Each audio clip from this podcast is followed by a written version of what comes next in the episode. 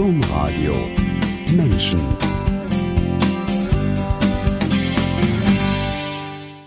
Schritt für Schritt die Kirche von innen erneuern will Maria Messrian, katholische Theologin und Aktivistin von Maria 2.0. Mit Spannung ist das Papstschreiben zur Situation der Kirche in Amazonien erwartet worden. Und als das Schreiben Querida Amazonia dann kam, gab es Wut und Enttäuschung. Auch bei vielen Frauen. Nicht bei Maria Mesrian. Sie begrüßt dieses Schreiben ausdrücklich. Darüber sprechen wir jetzt in dieser Sendung Menschen. Herzlich willkommen, Maria Mesrian. Herzlich willkommen alle, die eingeschaltet haben. Am Mikrofon Angela Krumpen. Maria Mesrian, ich begrüße dieses Schreiben, haben Sie in einem WDR-Interview gesagt. Und den Moderator mehr als verblüfft. Der hat erwartet, dass Sie wie so viele andere Zeta und Mordio schreien. Tun Sie nicht. Sie sind mit Papst Franziskus einverstanden. Warum? Weil er in diesem Schreiben Querida Amazonia eine Kirche beschreibt, die es so seit Jahrzehnten gibt, in der Frauen Gemeinden leiten, in der sie selbstverständlich die Sakramente spenden. Und das gibt uns wiederum die unheimliche Freiheit zu sagen, es liegt an uns, wie diese Kirche aussieht, was für ein Gesicht sie hat. Viele Menschen hatten sich ja Hoffnung gemacht, dass der Papst zumindest verheiratete Männer zur Weihe zulassen würde. Im selben WDR-Interview sagen sie, die Weihe ist prinzipiell Teil des Problems und nicht der Lösung. Wir lösen das Problem nicht, indem wir Frauen weiden. Wir können uns auf den Weg machen, eine neue Sicht von Kirche zu entwickeln in der Freiheit, die der Papst uns da lässt.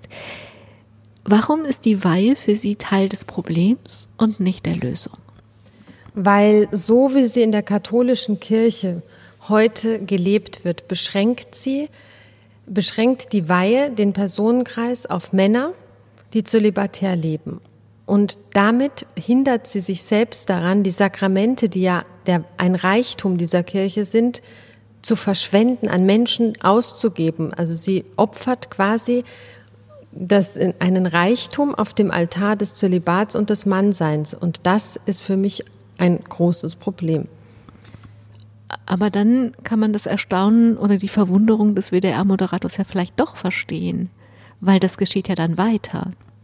Viri probati waren ja, ähm, war ja der Vorschlag, um das Zölibat in einem Schritt zu lockern. Aber das hätte ja uns Frauen letztlich noch mehr geschadet, weil es dann am Ende wieder nur alte die müssen ja, sie müssen ja erprobt sein, also alt, alte Männer gewesen wären, die zu Priestern geweiht ist. Das Problem löst man nicht, indem man jetzt verheiratete Männer zu Priestern ähm, weiht, sondern indem man wirkliche Gleichberechtigung auf allen Ebenen durchführt. Und das geht nicht über eine teilweise Lockerung des Zölibats. Man muss natürlich das Zölibat als Gesamtproblem ansehen und da, so auch lösen, aber wenn, dann ganz und nicht so halb.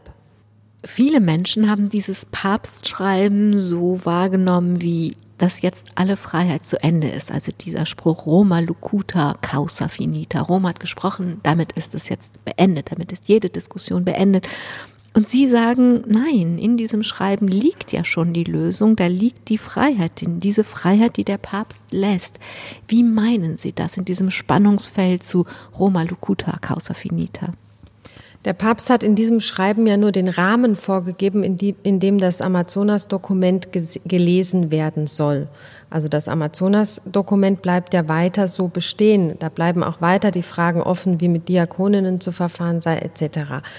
Letztlich möchte er aber seit Beginn seines Pontifikats spricht er von einer synodalen Kirche. Eine synodale Kirche bedeutet, dass auf allen Ebenen der Kirche entschieden wird, wie auf die konkrete Situation der Gemeinden einzugehen ist.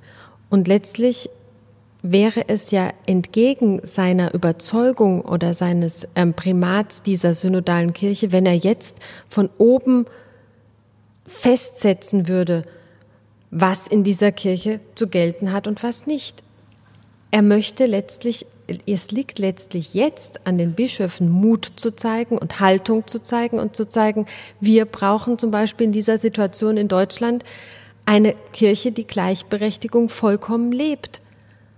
Und wenn die, die Bischöfe diesen Mut hätten, und was Sie unter Mut oft verstehen, ist für mich sehr zweifelhaft, dann würde sich hier wirklich etwas ändern.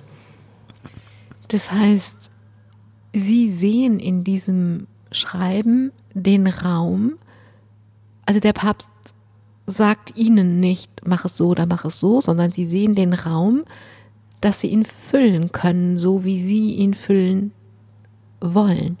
Ja, er öffnet eben Räume, in denen wir gefragt sind zu handeln und in denen, so wie die Kirche momentan noch verfasst ist, in der Bischöfe handeln könnten. Und wenn sie die Not der Kirche in Deutschland sehen und wenn sie, was wir in unserer Arbeit mit Maria 2.0 sehen, ist, dass wir viele Menschen wieder auch auf, zurückgewinnen in die Gemeinden, die sich angenommen fühlen, weil wir sagen, Kirche muss Heimat sein für viele Menschen, für alle Menschen, die aufrichtig nach Gott suchen. Und wir öffnen diese Räume und letztlich ist es an uns, diese Räume zu füllen. Wenn ich, ähm, wenn wir ein Maria 2.0 Gebet machen und wir teilen das Brot und wir teilen den Wein miteinander, wir feiern Agape, dann ist das für uns eucharistisches Tun. Da fühlen sich Menschen wieder zu Hause. Und es steht in meiner Macht, diese Räume so zu füllen wie mit dem, was ich vom Evangelium verstanden habe. Was ich ganz spannend fand in der Vorbereitung zu dieser Sendung war, dass es Maria 2.0, dieses Netzwerk von katholischen Frauen, gar nicht gäbe, hätten sich in Münster nicht Menschen zusammengefunden zu einem Lesekreis und die haben nämlich ein Schreiben des Papstes lesen wollen. Also irgendwie gibt es da eine Verbindung, eine interessante Verbindung zwischen Papst Franziskus und ihrem Netzwerk Maria 2.0. Diese Frauen müssen ja sehr eng der Kirche verbunden gewesen sein, die sich da in Münster zum Lesekreis gefunden haben, weil wer tut das sonst? Wer trifft sich, um miteinander über ein Papstschreiben zu sprechen, wenn man sich nicht eng dieser katholischen Kirche verbunden fühlt?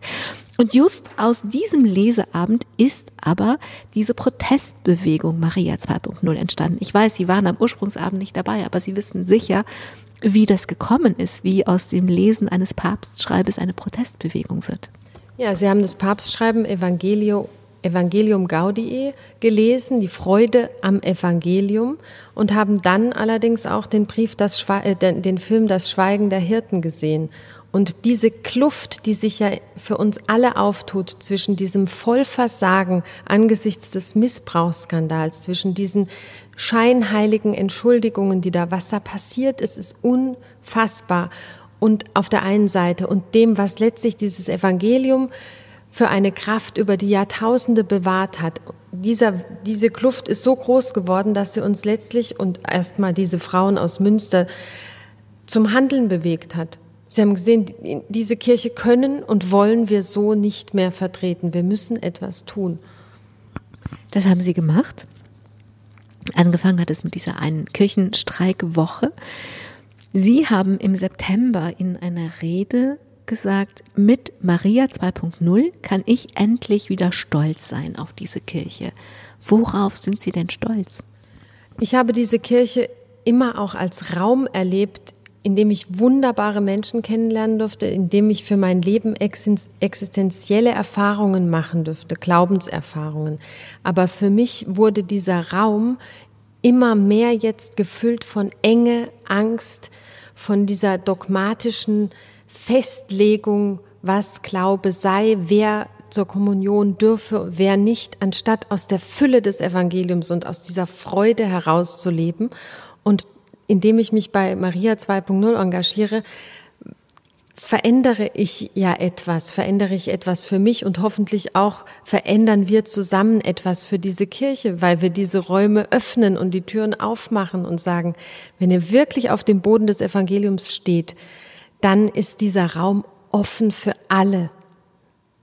Sie wollten nie Aktivistin sein. Sie haben katholische Theologie studiert. Sie wollten auch keine Rolle in der katholischen Kirche spielen. Sie wollten nie Aktivistin sein. Das muss ich an dieser Stelle, möchte ich das gerne betonen, um auch zu begreifen, wie groß der Schritt ist, den Sie an dieser Stelle gegangen sind. Im Gegenteil, nämlich, Sie haben fünf Kinder, das jüngste ist vier, und Sie wollten diese Kinder in Frieden großziehen und ihnen ihren katholischen Glauben weitergeben.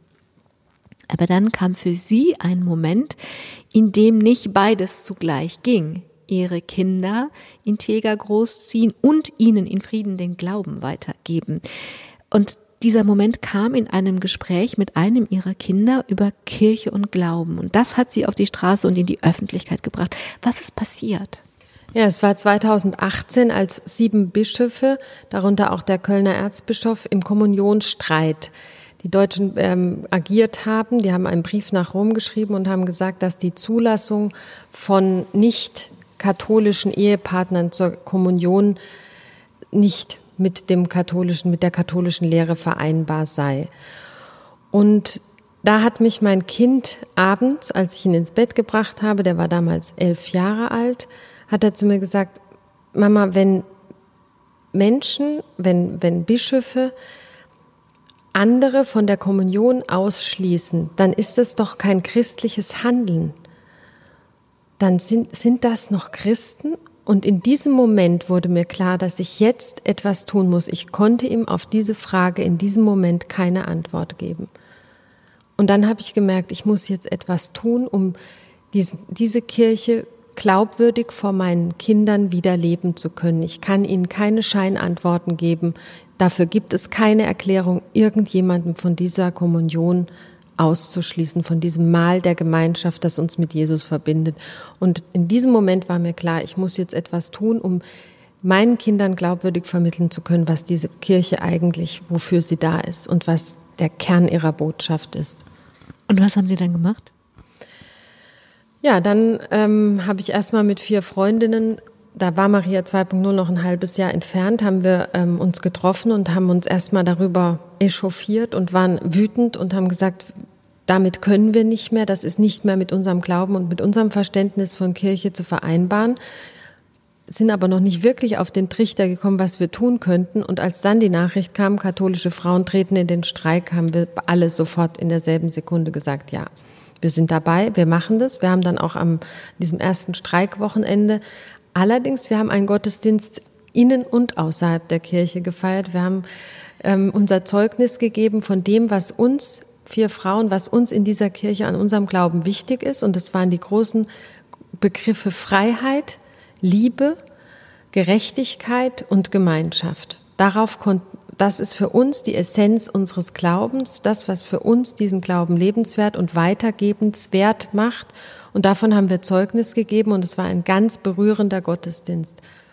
Bevor wir Ihren Weg an dieser Stelle weiter verfolgen, würde ich erstmal gerne Rückblende machen und ein bisschen mehr verstehen, ähm, was gemacht hat, dass Sie so kundig über das Evangelium und über all diese kirchlichen Zusammenhänge sprechen können. Und es ist ja auch mit Verlaub sehr ungewöhnlich, dass ein Grundschulkind abends die Mama fragt, ähm, äh, was ist eigentlich mit diesen Bischöfen? Sind, ist das eigentlich noch christlich? Das passiert ja nur in einem Haushalt, in dem sich sehr intensiv ausgekannt und auseinandergesetzt wird. Sonst passiert so eine Frage niemals nicht beim Zubettgehen. Und um das alles ein bisschen besser verstehen zu können, würde ich gerne jetzt mal so eine kleine Rückblende einbauen in die Zeit, als Sie selber ein Kind waren. Da sind Sie herangewachsen, ähm, haben sich nach dem Abitur als junge Frau für katholische Theologie entschieden. Und vielleicht fangen wir da an, dass Ihr Vater zwar Arzt war, aber davor Theologie studiert hatte. Und das wiederum hing mit seinen Erfahrungen im Zweiten Weltkrieg zusammen. Genau, ich war ein spätes Kind. Mein Vater war Jahrgang 25 und er hat ähm, unter den Eindrücken des Krieges, unter den Eindrücken des Todes, was er da erlebt hat, hat er ähm, nach dem Krieg Theologie studiert. Und er hat das zusammengetan mit sehr, drei sehr eindrucksvollen Männern, die alle außer ihm zu Priestern geweiht worden sind. Und ähm, unsere Kindheit und Jugend haben wir ähm, sehr eng in diesen Freundschaften auch verbracht. Wir haben uns ständig besucht und da haben wir eben früh auch mitbekommen, so die existenzielle Suche nach Gott, nach dem Sinn, dieses, diese Freude auch am Theologie treiben und diese unglaubliche schon damals in den, also das war dann, was die Männer erlebt hatten, war ja dann in den 50er, 60er Jahren, diese Kluft zwischen dem, was Kirche, wie eng Kirche da noch war. Alle, die sie getroffen haben, damals als Vorgesetzte, als Leiter der Priesterseminare, die waren ja selbst teilweise gar nicht im Krieg, die waren zu alt und versuchten dann diese jungen Menschen, die solche existenziellen Erfahrungen gemacht haben, so auch wieder so einzu Kerkern, in ihre Gedankengebäude. Das ist ihnen, sie haben die zwar äußerlich brechen können, aber innerlich waren diese Männer frei und sie haben uns wirklich die Freude an, an der Suche nach Gott so vorgelebt und mitgegeben. Wenn ich Ihnen zuhöre, kommt mir das Bild, dass Sie in eine Gemeinschaft, also von Familie und Freunden gewachsen sind, in denen die Menschen Hunger hatten. Die hatten, nachdem sie den Krieg durchgestanden hatten, ähm, wollten die Antworten auf dieses Leben haben, einen ganz existenziellen, existenziellen Hunger wie nach Brot, also so nötig, wie wir Essen und Trinken haben, so sehr hatten die, haben die gesucht, haben die nach Gott gefragt, um eine Antwort zu finden. Das heißt, sie sind als Kind mh, mm, imprägniert worden mit den, also dass es eine Verbindung zwischen Gott und den ganz existenziellen Fragen war. Es ging nicht um den Kirchgang am Sonntag, zu dem man sich rausputzt. Nein, überhaupt nicht. Ich bin in einem sehr freien und weiten Katholizismus groß geworden. Ähm, es ging wirklich um diese Fragen. Was ist der Sinn angesichts dieses unfassbaren Elends, was die gesehen hatten? Die waren in, in amerikanischer und russischer Kriegsgefangenschaft und haben uns da wirklich sensibilisiert und offen gemacht. Und da ging es nicht um äh, irgendwelche Regeln oder um irgendwelche, du darfst das nicht und das nicht. Damit konnten sie denen gar nicht mehr kommen, nach dem, was sie gesehen hatten. Das muss auch diese Saat muss ein bisschen aufgegangen sein, sonst hätten Sie sich nicht nach dem Abitur als junge Frau für katholische Theologie entschieden. War das der gleiche Hunger? Haben Sie diese Fragen für sich selber adaptiert und selber gestellt und haben gedacht, im Theologiestudium bekomme ich Antworten? Oder was hat gemacht, dass Sie sich so entschieden haben? Ja, ich, ähm, ich habe mal, äh, ich hatte einen sehr, sehr guten Professor, Professor Müller, der ist jetzt kürzlich verstorben, der hat immer gesagt, die, die Antwort ist der Tod jeder Frage. Also letztlich habe ich ähm, gespürt, dass ich in diesem Studium, ich habe da keine Antworten erwartet, aber ich habe ähm, gedacht, mein Fragenhorizont wird erweitert. Und dadurch, dass ich auch wirklich zu Hause diese Menschen erleben durfte, die so eine Lust an der Theologie mir vermittelt haben, habe ich mich für diesen Weg entschieden, weil es ein unglaublich breites Studium unter exzellenten Bedingungen ja auch war. Wir waren ja nicht viele und es war die Fakultäten, ich war in Freiburg und Würzburg, waren noch sehr gut ausgestattet und da, da war auch eine unglaubliche Freiheit, viel Wissensvermittlung. Also ich habe es sehr, sehr gerne studiert. Aber wenn Sie sich erinnern an die 18- oder 19-jährige Maria, die jetzt eben diese Entscheidung treffen muss, was war das Movens? Was war das der Beweggrund? War das äh, Gott in diesem katholischen Theologiestudium zu suchen, in diesem Rahmen? Oder worum ging es? Ähm, es ging darum, mehr zu erfahren darüber, wie Menschen sich ja seit Jahrtausenden diesem Geheimnis, das wir Gott nennen, anzunähern versuchen, wie es geschichtlich zu verstehen ist, wie, welche, was sie angetrieben hat, nach Gott zu suchen und zu fragen. Ihnen war immer klar, auch im Studium, dass wohin ein katholisches Theologiestudium normalerweise mündet, nämlich irgendeine Aufgabe im Rahmen der Kirche oder der Vermittlung in der Schule oder so, dass das nicht in Frage kam. Warum nicht? Ja, das war mir relativ früh klar, als ich meine ähm, Studienkollegen, die ich alle sehr gern hatte, sah, die aber letztlich, wo viele letztlich auch ein schlechteres Examen als ich gemacht haben, da war mir klar, ich möchte niemals ähm, nur weil jemand Mann ist, dass er mein Chef ist. Wenn er besser ist als ich, ist es okay, aber nur weil er Mann ist, ist für mich keine Legitimation, um mein Chef zu sein. Und ich hätte das wahrscheinlich auch nicht ertragen. Ähm, da auch wenn viel von Teamgedanken, aber ich hätte, war für mich ganz klar, dass ich das nicht ähm, für mein Leben möchte. Fünf Kinder. Das ist eine Aufgabe, die einen als Vater oder als Mutter eine ganze Weile ziemlich ausfüllen kann. Und für Sie war das so. Sie haben eine Familie gegründet, fünf Kinder bekommen und haben sich um diese Familie gekümmert. Ja, das habe ich getan, genau. Das tue ich ja auch heute noch, hoffentlich auch gut genug. Na, was heißt gut genug? Es geht einfach darum zu sagen, zu zeigen, wie ihr Weg weitergegangen ist. Ihnen war ganz klar, in dieser Kirche geht es nicht weiter. Und diese Aufgabe, die, ich meine das so, die kann einen wirklich ganz und gar ausfüllen. also wenn ich fünf Kinder gescheit ins Leben begleiten will, dann kann ich, habe ich als Eltern was zu tun. Ja, ich habe nach dem Studium allerdings noch ähm, gearbeitet, bevor ich die Familie gegründet habe. Ich habe da beim ZDF gearbeitet, habe Pressearbeit gemacht und habe mich dann entschieden, eben die, die Familie zu gründen. Die ist dann gewachsen und ja, ich bin glücklich über diese Wahl, die ich getroffen habe dann kam eben dieses Gespräch mit ihrem Sohn. Ich habe in der Vorbereitung gedacht, wenn der geahnt hätte, was daraus wird. Ich vermute, Sie sind jetzt sehr viel öfter unterwegs als vorher. Was sagt Ihre Familie denn zu dem, wie sich die Dinge nach diesem Gespräch mit dem Sohn an der Bettkante entwickelt haben? Also ich bekomme sehr viel Unterstützung von meiner Familie, von meinem Mann, von meiner Mutter, von meinen Kindern. Ich muss allerdings darauf achten, ähm, weil unsere, also die Arbeit, die wir jetzt auch ähm, mit Maria 2.0 machen, sehr mit sozialen Medien verbunden ist, dass ich ähm, ja, strikte Handyzeiten ähm, auferlege. Sonst ähm, werden auch meine Appelle an die Kinder, dass sie weniger ins Handy schauen, nicht mehr gehört werden. Ja. Wenn wir hier versuchen, Ihren Weg nachzuzeichnen, der sich jetzt heute, wo wir hier zusammen sitzen und auf den Kölner Dom schauen, so eng mit Maria 2.0 verbindet, dann müssen wir außer dem Gespräch mit ihrem Sohn noch einen anderen Wendepunkt hinzunehmen. Und der hat mit einer Freundin von Ihnen zu tun, ihrer schweren Erkrankung und einer Bitte an Sie. Was ist passiert? Ja, das war eigentlich der innere Beweggrund, der mich jetzt auch inhaltlich, das, was ich jetzt sage, der mich dazu von meiner inneren Legitimation her treibt. Und zwar, ähm, ich hatte eine junge Frau aus meinem Bekanntenkreis angesprochen, die eine schwere Krebsdiagnose hatte, ob sie mich treffen könnte, um mit mir über ihren Glauben zu sprechen. Ich habe gesagt, das können wir gerne tun, war etwas überrascht. Und wir haben uns dann auch getroffen und die Krankheit hat dann einen sehr unerwarteten, sehr schweren Verlauf genommen. Und an meinem Geburtstag ähm, habe ich den Mann gefragt, was kann ich für euch tun? Und dann hat er zu mir gesagt, Maria, ich möchte, dass du dich darum kümmerst, dass sie getauft wird. Und mein erster Impuls war, ich habe zu ihm gesagt, du brauchst dir keine Sorgen machen. Falls sie jetzt hinübergeht, ist sie in Gottes Hand. Hat er gesagt, nein, er hat insistiert. Und er ist ein Mensch, der, wenn er was sagt, dann meint er das auch so.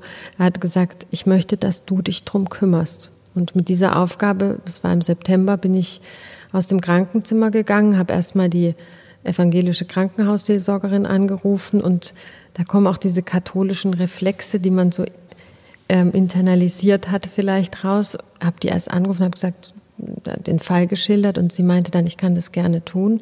Aber so wie ich sehe, Sie sind katholische Theologin, die Anfrage ist an Sie, Sie sind da nahe dran. Warum tun Sie das nicht? Da war ich erstmal perplex und habe gedacht, danke, evangelische Mitschwester, dass du mir mal die Augen öffnest für unsere Begrenztheit dann auch in dem Fall. Und dann hat die Geschichte ging dann, ihr ging es dann wieder besser. Ich habe sie dann einfach nur begleitet. Wir haben auch über dieses Thema Taufe dann nicht mehr gesprochen, weil ich noch nie ein Mensch war, der jemand anders missionieren konnte. Für mich ist ähm, Glaube, ich kann es erfahrbar machen für andere, aber ich möchte nie jemanden missionieren. Ich habe sie dann einfach in der Zeit weiter begleitet. Wir haben dann Pläne geschmiedet, immer wieder, ähm, aber es ging ja auch zunehmend schlechter. Und, aber dieses, dieser Auftrag ihres Mannes, der hing mir wirklich im Nacken. Ähm, kümmere dich um die Taufe. Und ich habe keine Möglichkeit gesehen, wie ich das tun könnte, weil ich wollte sie nicht darauf ansprechen. Es müsste ja von ihr kommen. Der Wunsch muss von ihr kommen. Und dann wurde es Weihnachten und ihr ging es wirklich schlecht. Und ich habe an Weihnachten oft am vierten Adventssonntag, ähm, ich bin ehrenamtlich in einer Gemeinde und da gestalte ich den Kindergottesdienst. Und in unserer Gemeinde ist es Brauch, dass das kleine Krippen-Jesuskind, was in der Krippe liegt, ähm, durch alle Familien in der Adventszeit rumgereicht wird. Es kostet manchmal viele Nerven, weil man Angst hat, aber es hat auch an der einen Hand nur noch einen Finger. Aber es kommt so mit ins Leben. Also diese, diese, dass es zeigt, Jesus ist mit uns in unserem Alltag. Er ist nicht da einfach in dieser Kirche. Und dann hatte ich den Impuls nach der Messe sonntags, dieses Jesuskind, weil wir wollten noch zusammen auch eine Messe besuchen. Das war ein Plan von uns, ging aber nicht mehr. Und dann habe ich ihr das nach Hause gebracht. Und ohne Gedanken, es sollte einfach zeigen, ich war, ich bringe es hierher für dich, bin dann an ihr Bett und dann hat sie gesagt, gib es mir in die Arme. Und dann hat sie es in die Arme genommen. Habe ich nur gesagt, weißt du, die, Jesus möchte mit dir sein. Da in diesem Leid, das für uns alle unvorstellbar ist. da möchte er sein, nirgendwo anders, jetzt und das ist Weihnachten, dass er für dich geboren ist. Und dann hat sie mich angeguckt und hat gesagt, Maria, du weißt, ich möchte noch getauft werden. Und in diesem Moment ist für mich, ähm, ja, da ist auch der Himmel ein Stück aufgegangen, weil damit hatte ich nicht mehr gerechnet. Und da habe ich gemerkt, dass wir selber eigentlich gar nichts machen können, sondern dass, dass diese, dieses Geheimnis, das wir Gott nennen, mit uns macht. Und ähm, wir haben dann, mein Mann hatte dann noch an Heiligabend die Taufkerze gestaltet und wir haben ein Taufheft noch gemacht und haben sie dann am 25. Dezember im Kreis ihrer Familie, ähm, der Kernfamilie, habe ich sie getauft. Wir hatten auch alle weiß an, ohne dass wir es abgesprochen hatten. Und das war wirklich noch auch für die Kinder, die sie hatte, ein Fest ja, des Lebens. Sie hat am Ende dann noch geweint und dann hat die Tochter gefragt, Mama, warum weinst du? Weil du traurig bist? Und dann hat sie gesagt, nein, ich, weil ich froh bin, dass ihr alle da seid. Und sie ist dann zwei Tage später verstorben, aber es war für uns, glaube ich, alle ein Erlebnis, das man kaum in Worte fassen kann, aber das an der Schwelle des Todes nochmal diese Weihe zum Leben passiert ist. Und da habe ich nochmal auch das Sakrament der Taufe von innen heraus begriffen, was es eigentlich bedeutet, was für ein Reichtum darin auch steckt. Wenn Sie diese Geschichte erzählen, die Sie so sehr bewegt hat, dann möchte ich gern fragen, wie es weitergegangen ist. Aber bevor ich das tue, ich eine Zwischenfrage stelle. Ähm, wenn man das genauer anguckt, dann waren es zwei Protagonistinnen, die Bekannte, die sie angesprochen hat, und sie selber, die von ihrer Bekannten, später Freundin, diese Rolle angetragen bekommen hat. Das ist ja nicht aus ihnen gekommen, sondern es kam aus der Bekannten, die zur Freundin wurde und sagte, erst der Mann und dann sie selber taufst du mich. Es ist, ich finde das wichtig, hinzugucken, was da genau passiert ist.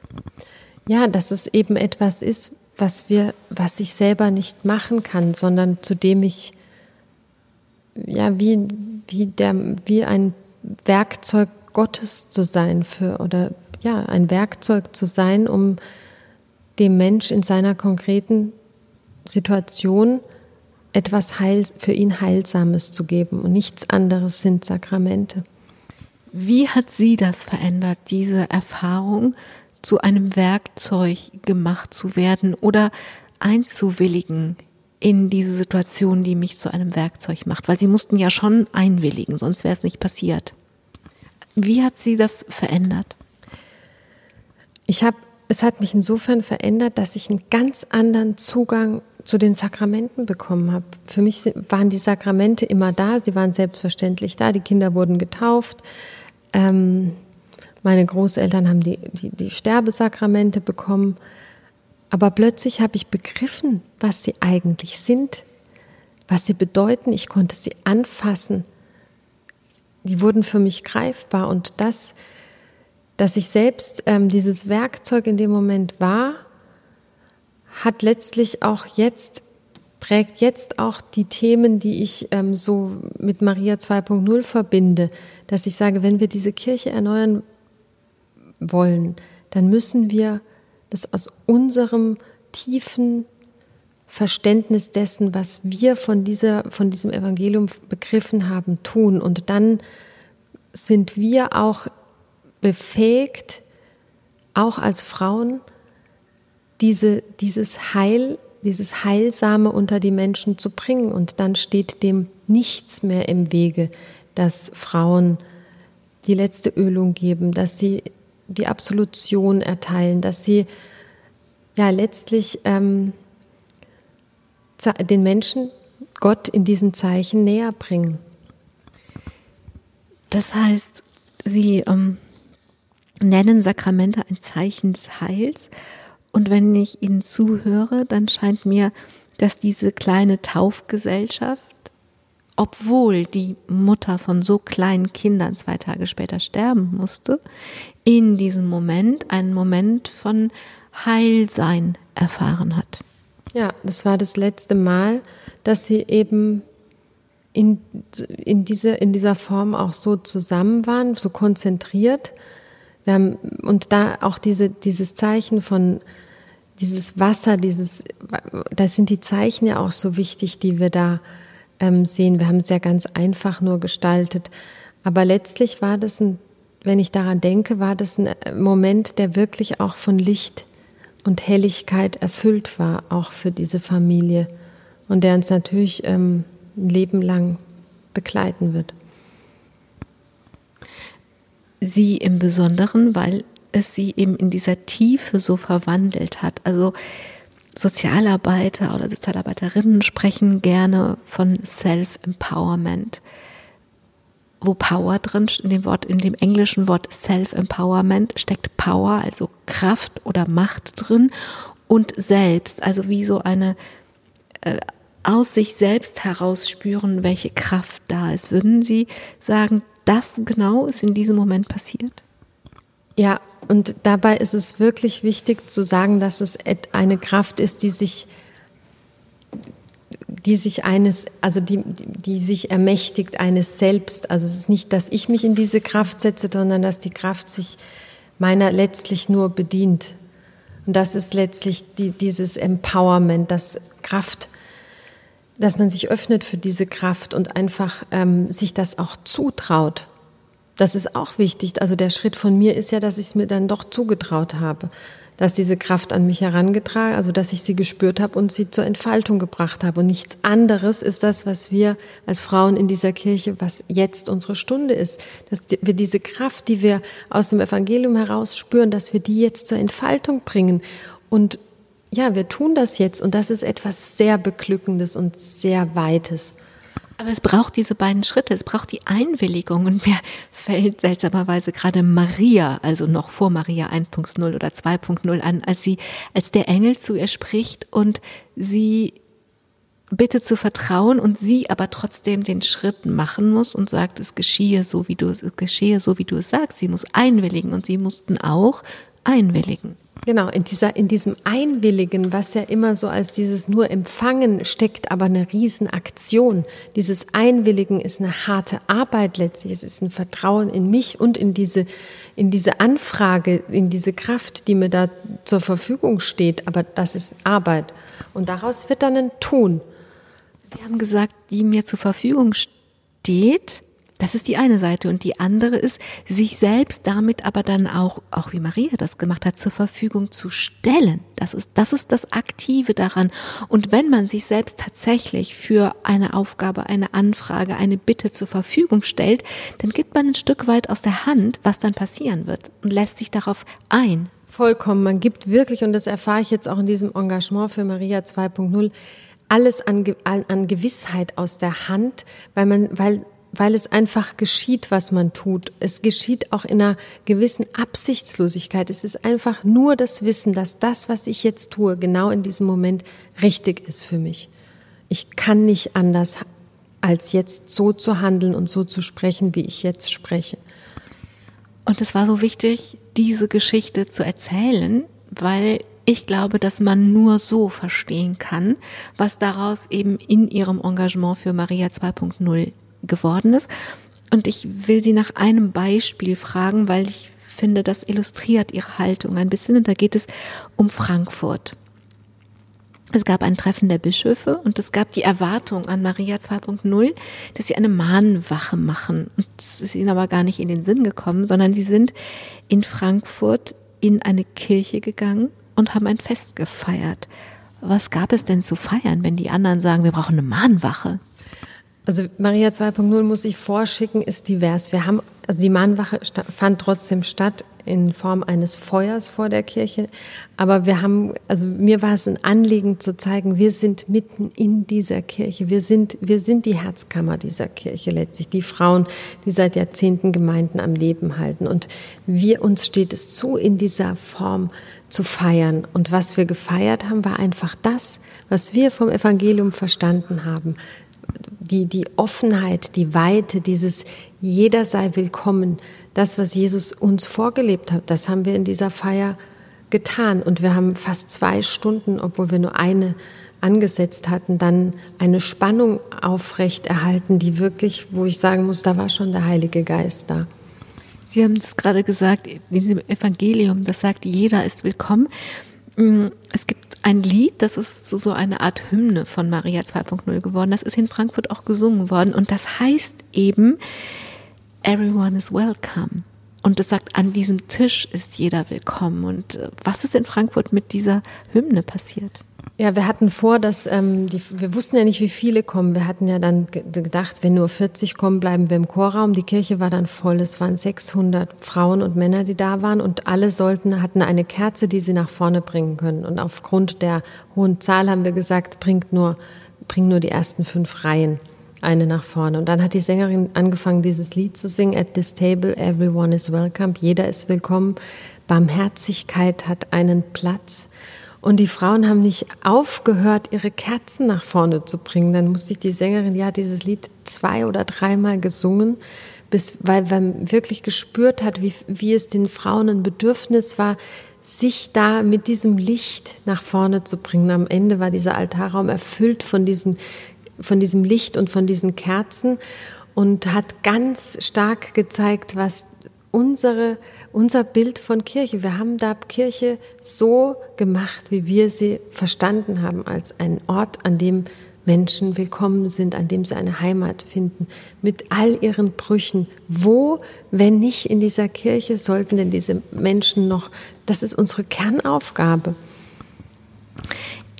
Ein Lied kann nur dann zur Hymne werden, wenn es eine ganz große Schnittmenge mit den Menschen gibt, die das singen. Und wenn ich diese Hymne ein bisschen genauer angucke, dann heißt die erste Zeile, jeder ist willkommen. Die zweite, everyone is seen, jeder wird gesehen. Und die dritte heißt, everybody matters. Jeder ist wichtig. Jeder zählt. Das kann man nicht so ganz genau übersetzen. Aber vom Sinn her es kommt auf jeden an und, auf, und jeder zählt. Und das ist ja etwas, was von gleicher Würde erzählt, wenn es auf jeden ankommt und jeder zählt, egal welche Rolle er hat. Welche Rolle er hat und auch wie er gestrickt ist. Also dann, dann ist kein Ausschluss mehr möglich. Dann kann ich ähm, keinen mehr ausschließen, weil er ähm, wieder verheiratet, geschieden. Es gibt ja in dieser Kirche, die definiert sich ja inzwischen mehr über Ausschluss als über irgendetwas anderes. Und das ist für mich vollkommen absurd, weil das widerspricht komplett dem, was Jesus uns vorgelebt hat. Er ist jedem Einzelnen nachgegangen. Der, der auf dem Baum hockt, den holt er noch von da oben runter.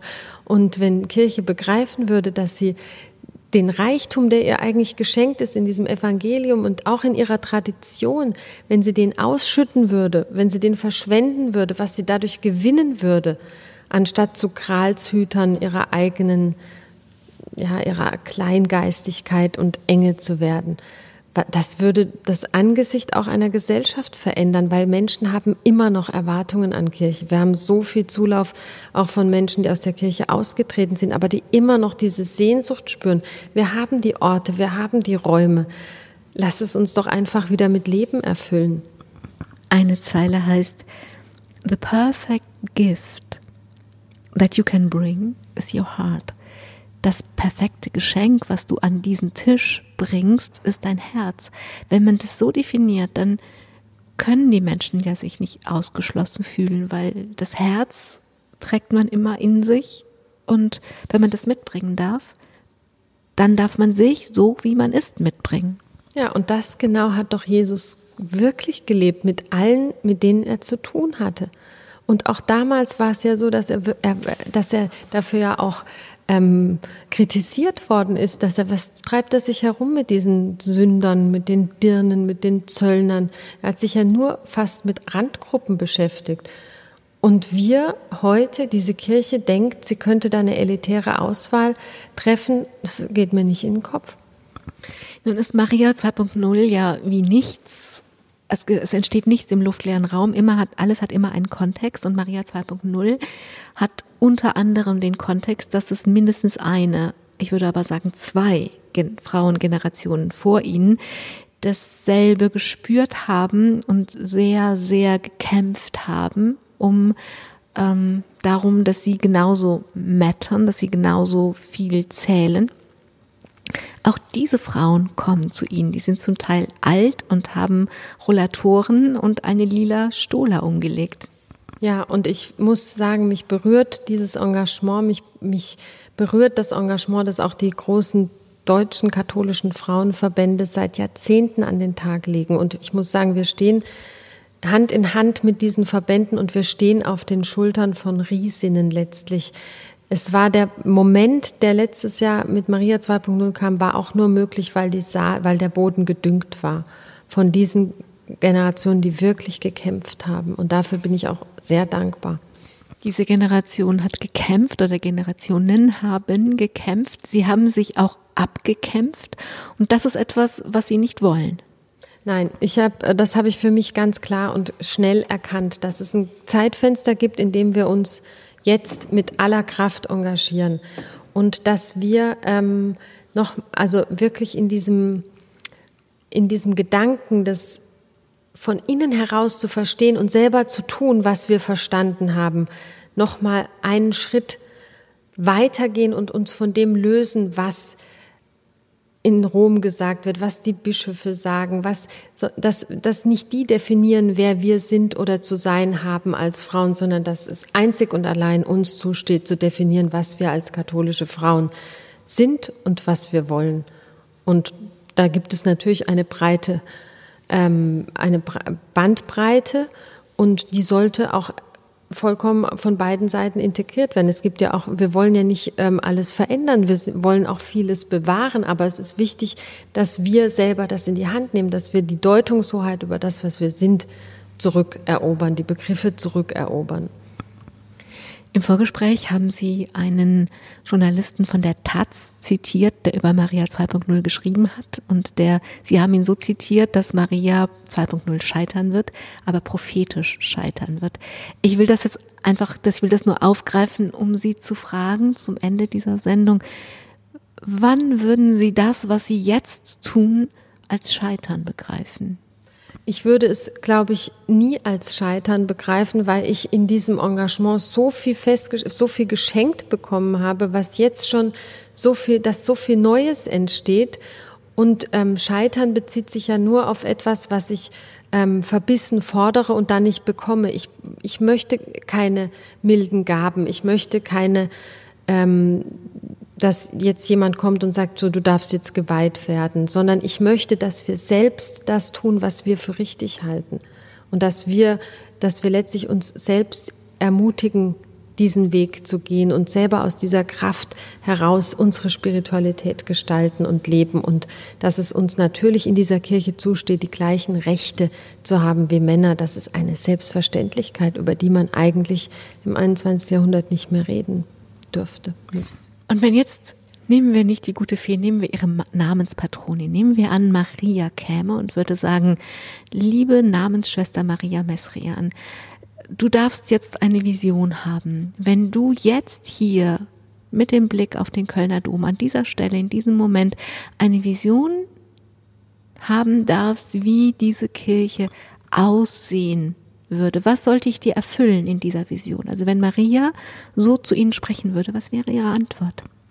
Türen, Fenster, alles weit auf. Heißt die willkommen, geht an Orte, geht raus aus den Kirchen, geht an die Orte, wo Menschen euch wirklich brauchen und lebt da das, was ihr vom Evangelium verstanden habt. Frauen und Männer gleichberechtigt in dieser Kirche, in allen Entscheidungsprozessen, aber auch eine Kirche, die sich noch mal ganz stark in ihren Strukturen auch zurückbesinnt auf das, was sie vom was was das Evangelium aussagt. Und da ist Gerechtigkeit, Barmherzigkeit zentral. Wir müssen mit denen sein, die am Rande stehen. Und das ist für mich eine Vision von Kirche. Und die wird ja auch in, an vielen Orten der Welt gelebt aber sie müsste halt bis in die tiefsten Eingeweide des Vatikans begriffen werden, dass, dass, das, dass, dass das das Erbe ist, das wir antreten in den Schuhen des Fischers, dass wir diese Kirche so leben, gleichberechtigt, gleichwürdig und auch mit der, dem Engagement für die Armen natürlich.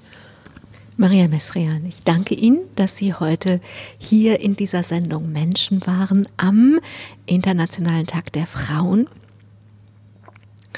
Und ich wünsche Ihnen, dass Sie die wesentlichen Teile Ihrer Vision die gleiche Würde, die gleichen Rechte, die offenen Türen und die offenen Fenster, in dem das Evangelium von Männern und Frauen gleichermaßen gelebt wird, dass sie das erleben werden.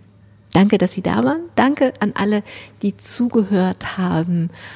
Und uns wünsche ich, dass wir von dieser Kraft, die Maria Mesrian beschrieben hat, von der sie sich hat ergreifen lassen, dass die uns auch streift. Am Mikrofon war Angela Krumpen. Machen Sie es gut. Domradio Podcast. Mehr unter domradio.de slash podcast.